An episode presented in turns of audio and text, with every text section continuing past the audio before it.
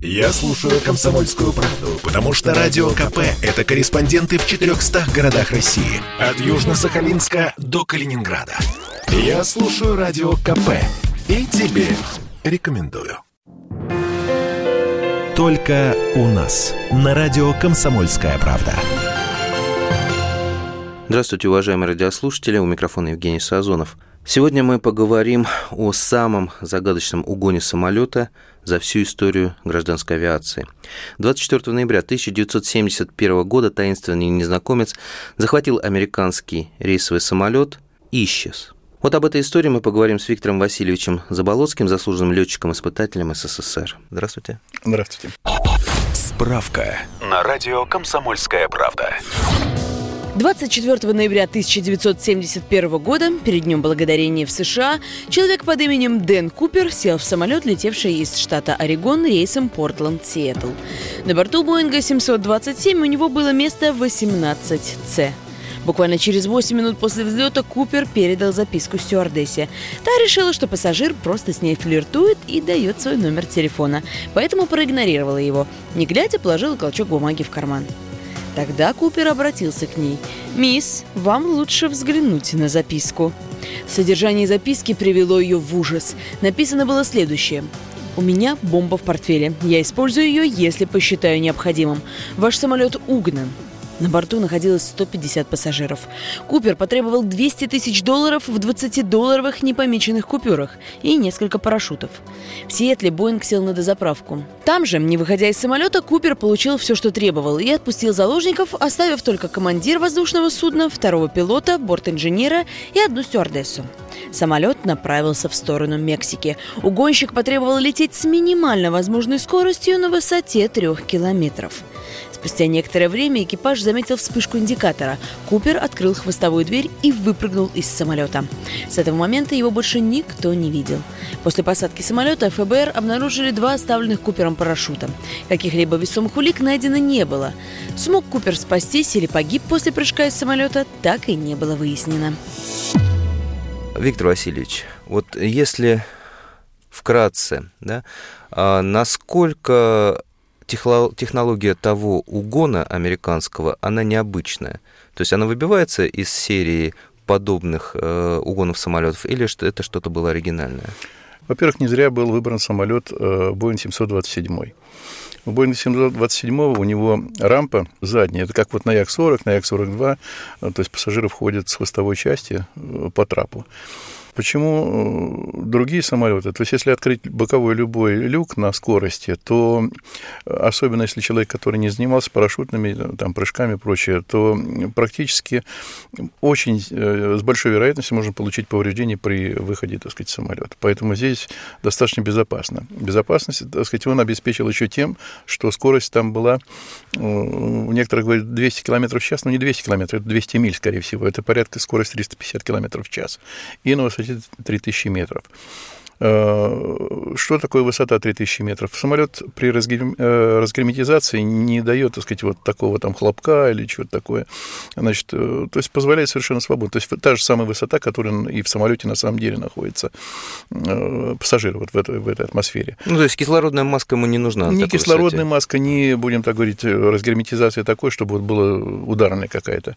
Вот. И, с другой стороны, скорость 350 – это достаточно комфортная для покидания, но все равно равно я хочу сказать, что в данной ситуации скорее всего, человек обладал, это, то есть кто совершил это преступление, он обладал какими-то навыками э, парашютного, так сказать, либо прыжка, либо был знаком с этим, потому что э, не так просто э, то же самое сойти с рампы или, так сказать, выбрать место, где, когда выпрыгнуть. Мы хоть и говорим, что большие деньги, 200 тысяч, на тот момент, действительно, 40 лет назад почти было, да?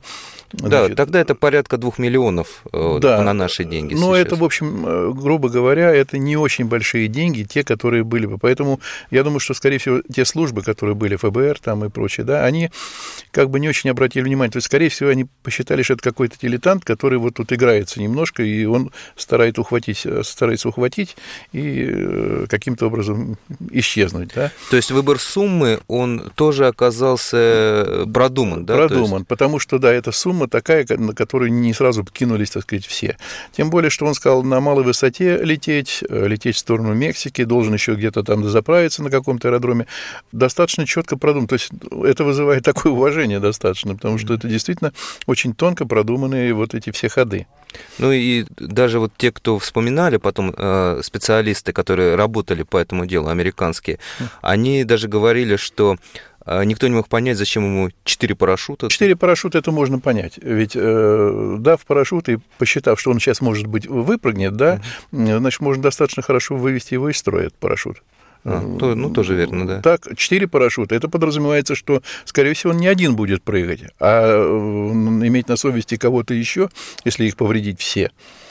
Но он в этом случае должен еще и разобраться в парашютах, потому что когда ему дали парашют, наверняка надо было еще и посмотреть. То есть это был уже, будем так говорить, человек, который подготовлен в какой-то части вот именно к тому, потому что не все, не все смогут и застегнуть этот парашют. Да, кстати, вот э, один очень интересный момент, который говорит за то, что это был действительно специалист высокого класса, именно в парашютном э, деле.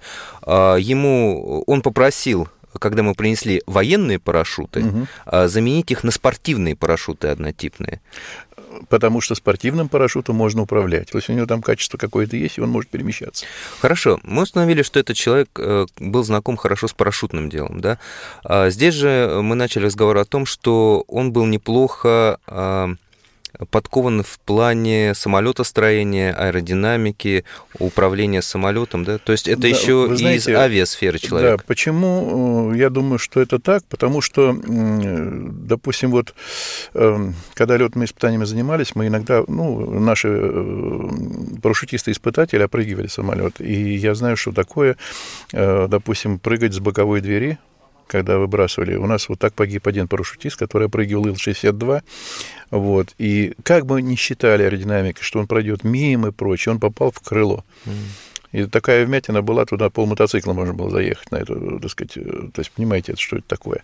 Поэтому э, любое выскакивание с боковой двери, если не защищено, вот на Ил-76, там, когда вы прыгиваете, десантники, защита двери, они двери открываются, как тормозные щитки, и они закрывают от потока человек. Поэтому, естественно, тут вот возникает э, такое, ну, как бы сказать, э, сомнение в том, что человек не знаком, знаком он очень хорошо с аэродинамикой, потому что малая скорость, выпущенные шасси, закрылки, потому что скорость 350 – это близко к такой эволютивной скорости – а эволютивное что? Это эволютивное, когда самолет уже ниже этой скорости, он теряет, так сказать, управляемость, и здесь он фактически находится как бы ну, на посадочной, так сказать, вот прямой такие скорости примерно. А это говорит о том, что он уже знает, знает, что такое поток скоростной, и который может ну, каким-то образом повлиять при выходе из самолета.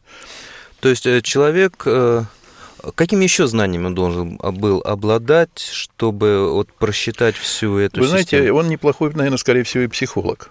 А, почему случае. вы так решили? А почему? Потому что, смотрите, сумма не такая уж гигантская сумма.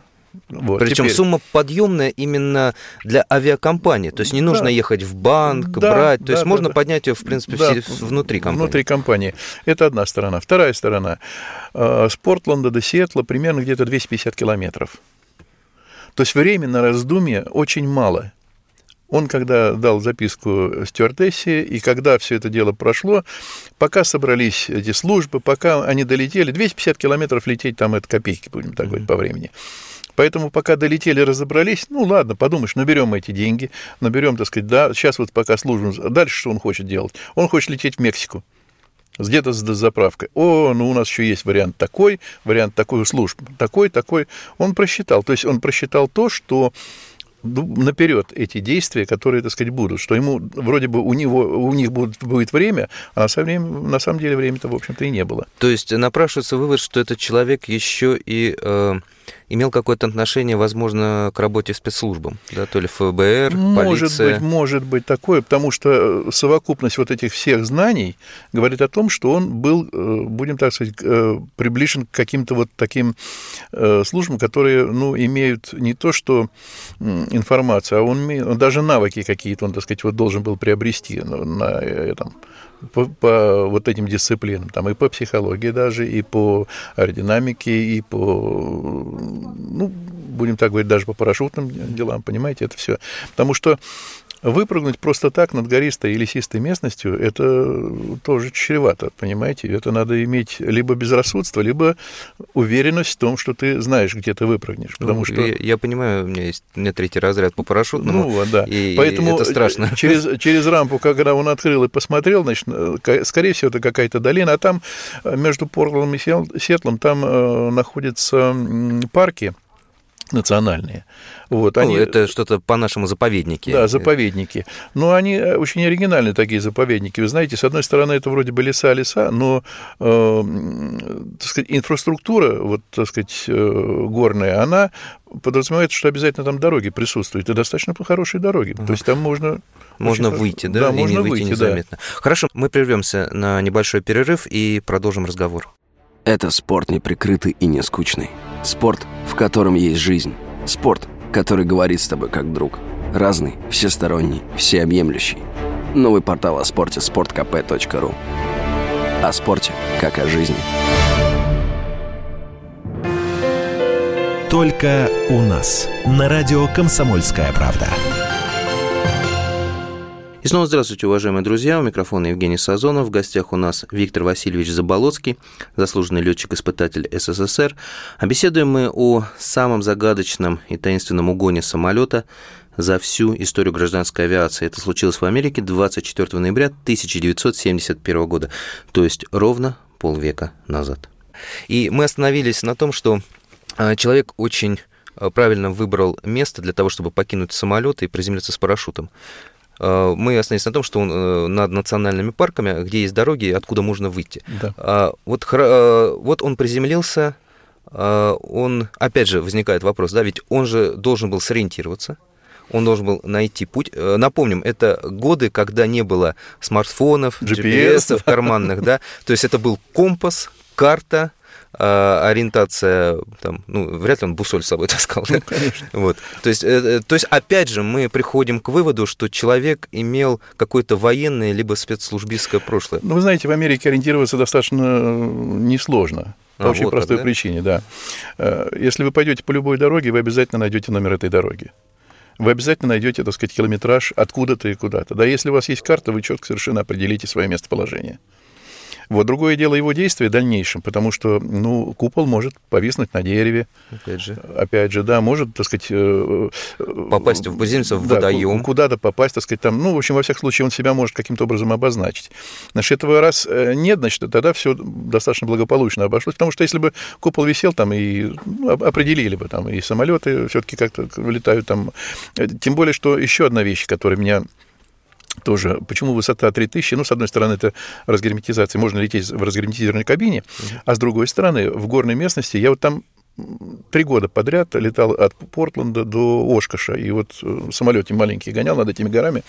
Вот, я могу сказать, что там э, никто не увидит этот самолет на трех тысячах метров, то есть там перевал, перевал, горы, перевал, э, ущелье, перевал, ущелье, перевал, ущелье. Там нет никого, в общем-то, так. А, то есть э, снизу, с земли никто да, не Да, на 3000 метрах, вот на 6 тысячах выпрыгнешь, если, да, парашют еще какое-то время там будет висеть, может быть, так сказать, увидят это все. Самолет, mm-hmm. тем более, какое-то время находится в поле зрения. А здесь просто прошуршал, и, ну, может, случайно только кто-то вот обратит внимание.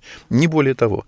Потому что очень э, короткий промежуток времени, и фактически выскочил из самолета, так сказать, парашютист, и повис, и тут же сразу земля практически. Да, причем э, он же, опять же, возвращаемся к вопросу, что он избрал попросил поменять военный парашют на спортивный. Да. И еще э, вот у тех э, системы парашютов, которые он взял, попросил потом, у них не автоматическое ручное, срабатывание, ручное да, срабатывание выхода купола, а ручное. Угу. Опять же, вполне возможно, что он шел в затяжной прыжок, да? Да, в зависимости от того, от условий. Ну, он да, смотрел да, да. уже в зависимости от условий. Опять же, вот. вспоминается, вот сопровождали два истребителя этот Боинг, который был угнан, угу. но они пропустили момент прыжка, сославшись на то, что видимость была не очень хорошая, уже начинало с темное время суток, угу. плюс погода начала портиться. Опять же, а, вполне возможно, что он в затяжной прыжок, да, то есть он не сразу Они, может парашют. быть, просто и не ожидали то, что он будет там выскочить. Не верили да, просто, не верили, да. что он выскочит оттуда. Они сопровождали самолет. Ну, а от самолета, ну, отделилась эта точечка, в общем-то. Да, что это да, Что быть? это такое? На фоне леса, на фоне гор э, сразу можно потерять это все, понимаете? И э, если бы они ожидали, постоянно смотрели, где-нибудь рядом стояли с ним, другое дело, они бы тогда увидели увидели. А так, конечно, нет. И... Есть версия, что э, его не могут найти, потому что он погиб. Ну, типа, приземлился в водоем, утонул, и все. Или знаете, в болото. Вы знаете, э, я не думаю так. Почему? По очень простой причине. Значит, э, где-то в печати прозвучало, что нашли около 6 тысяч долларов вот этих двадцаток. Угу. Вот. Я думаю, что, скорее всего, вот у меня складывается впечатление, что этот человек был, наверное, где-то обижен, где-то, так сказать, что-то такое. Он какой-то восстановил какую-то свою справедливость, свою чисто. Понимаете? Государство не доплатило за что-то. Что-то, да, вот такой вот, да, да, он очень умный, грамотный, вот такой подкованный человек, да, и он, он что-то это сделал, потому что, ну, эти 200 тысяч, конечно, они где-нибудь бы всплыли. А так он восстановил справедливость. Ну, пусть даже они у него где-то эти деньги есть, или, так сказать, там что-то. Ну, вот, э, скорее всего, э, теми двумя тысячами долларов, которые, э, или там 6, 6, тысяч, 6 тысяч, 6 тысяч долларов у него, так сказать, где-то он, может быть, расплатился как-то, каким-то образом, чем-то, или поменял на что-то, понимаете? Не более того. Но это, опять-таки, очень продуманно, потому что концов не могли найти, обратно вот эти вот все действия, найти, откуда эти появились деньги, тоже не могли найти. То есть, опять, опять же, интересный вывод, что это мог быть какой-то э, Робин Гуд, да? Ну, да, формально говоря, да, да, да, да. который был обижен на государство, и, э, которому, скажем, не выплатили, может быть, какую-то премию э, в области авиации. Почему Можно нет, компании, да? может быть, так сказать, он где-то вот, вот в этой области был. Но что-то он сделал вот так, потому что дальше действие совершенно, в общем, ну, пустое. Мне думается, что к концу своего жизненного пути эта история всплывет то есть этого человека, так сказать, или где-то. Потому что... То есть ну, вы считаете, что он жив спокойно, да? Да, и просто в конечном итоге... Вот сейчас, понимаете, есть такой, ну, как бы сказать, толчок к тому, что это всплывет. Почему? Дело-то закрыто. Если бы они еще сказали, что дело закрыто в данной ситуации и никаких преследований не будет дальше, э, то другое. А то просто сказали закрыто. И тут есть сомнение, что его могут также и открыть. Mm-hmm. Понимаете? Поэтому здесь вот есть моменты такие немножко... А, если было бы сказано, все закрыли, забыли про это дело, кто вскроет, пусть расскажут. Сейчас, на данный момент, я думаю, что такого преступления уже совершить вот в таком плане уже невозможно. То есть сейчас э, вот подобное никак да, Нет. Не Во-первых, э, будем так говорить, пока вы идете до самолета, десятки камер, десятки камер следят за вами, за всеми, кто садится в самолет, кто находится в аэропорту, кто проходит таможенный контроль, кто проходит ну, государственную границу и там прочее. Все.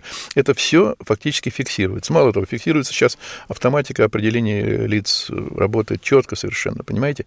Поэтому это вот такая вещь здесь, ну, как бы сказать, э, можно заранее это все дело немножко вычислить, потому что ну, помимо того контроля, который существует просто досмотр там багажа и прочее, это одна сторона. Меня немножко смущает, знаете, вот сейчас на данный момент, везде камеры есть, кроме самолета. Была идея поставить камеры в самолетах, но э, все упирается в экономику, насколько я помню. Да нет, тут нет, скорее нет? не в экономику, а э, понимаете, какая вещь? Вот, допустим, э, наши бы сейчас взяли и сказали, что да, мы вот сейчас берем ради безопасности всего и более объективных данных при всяких там эксцессах, да, мы бы поставили камеры. Но борты-то не наши. И для того, чтобы установить, там действительно надо обращаться на фирму Boeing, Airbus, там, и Embraer, чтобы они установили дополнительно это что-то такое, да.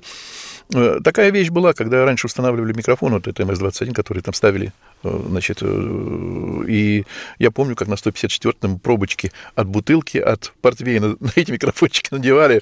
Ну, слышно, что говорит, а что разобрать невозможно. Ну, бывает внутри экипажа. Но это такие вот вещи, ну, были такие вещи. А чему вот этот урок, урок этого угона самолета, научил сотрудников авиабезопасности? Ведь потом же пошли уже подражать работодатели, и настолько много их стало, тоже все требовали парашюты, денег, да, что приняли прям реальные конкретные какие-то нормы. Ну, во-первых, мне хотелось бы сказать, не обижайте авиационных специалистов. это раз. Потому что это грамотные люди, и э, когда человек обижен, то очень-очень может быть, так сказать, это опасный человек. Вот. Значит, это с одной стороны. С другой стороны, конечно, э, само по себе отношение э, к тем людям, которые идут пассажирами, там, сопровождение и прочее, то здесь нужно четко совершенно представлять, что повышенная вот эта опасность самого э, перелета, да, да еще плюс к тому появляется какой-то человек, который ну, неправомерно поступает к, к окружающим, прочее, да, использует это в своих целях, там, то ли обогащение, то ли, так сказать, там, преступление, то ли это теракт, то ли что-то еще. Значит, нужно, конечно, усиливать этот контроль за теми людьми, которые есть. А усиление контроля как на входе, как в процедуре. Э, то, что он есть, ни, никуда не денешься. Я помню, мы когда возвращались со Штатов, э, с нами был переводчик. Он такой-то суетливый был, почему-то вот очень такой, да, и ну, мы стояли спокойно, а он все бегал, там бегал, бегал. Но в конечном итоге его раздели до гола. Э, почему? Внушал недоверие? Да, почему он такой суетливый? Все правильно, все так и должно быть. Вот никуда от этого не денешься, потому что если человек себя ведет немножко неадекватно и как-то вот, так сказать, подозрительно, то лучше здесь... Перебдеть. Да, перебдеть. Вот, и, по крайней мере, потом извиниться, но это будет э, более надежно, чем когда ты суют деньги, вот как э, взорвали, когда два самолета наших, 134 154 да? Да, там был прямой подкуп. Там прямой подкуп. Ну, ну, это же вообще это недопустимо. То есть люди должны четко представлять, на любом уровне представлять опасность этого, потому что дальше самолет летит, и он становится беззащитной. Ну, да. Наверное, главный вывод, который был э, э, сотрудниками авиационной безопасности принят, да, то, что э, нужно держать в голове всегда, что подобный человек захочет проникнуть на любой борт. Конечно, нужно быть к этому обязательно готовым. Да, Хорошо, готовым. возвращаясь вот к этому нашему а, загадочному герою, да, в кавычках, значит, э, подводя итог нашему разговору, значит, а, первый вывод, который, к которому мы приходим, то, что, э, скорее всего, этот человек остался жив, да? Ну, потому что... Да, я думаю, скорее всего, он жив остался. Да, потому что тот уровень знаний, подготовки да. этого... Потому что остались, операции... даже на Земле остались бы следы, очень много. Все-таки в этих парках так сказать, достаточно много народу э, ходит, так сказать, и путешествует, туристов и прочее, то если бы остались следы, а он следы эти уничтожил. Тот же самый парашют, так сказать, там, если даже пешки остались, то все равно где-то закопаны или там куда-то делись. То есть, э, и второй вывод получается, вот то, что из анализа, который э, мы произвели, то, что этот человек имеет, э, видимо, сразу несколько специализаций, да, несколько таких бэкграундов. Это человек, который хорошо знает парашютный спорт, это человек, который знает... Грамотный в аэродинамике, грамотный в самолетах. Ну, то есть, да, да, разбирается в самолетах очень да, хорошо да. на уровне специалиста. И то, что у этого человека, скорее всего, за плечами какой-то боевой, да. либо секретный опыт. Да, да, скорее всего так. Ясно. Мы благодарим э, нашего гостя Виктора Васильевича Заболоцкого, заслуженного летчика-испытателя СССР. А, в эфире был Евгений Сазонов. Спасибо, что нас слушали. И, надеюсь, в скором времени, может быть, через год, через два, загадка угона американского самолета все-таки будет раскрыта. Только у нас. На радио «Комсомольская правда».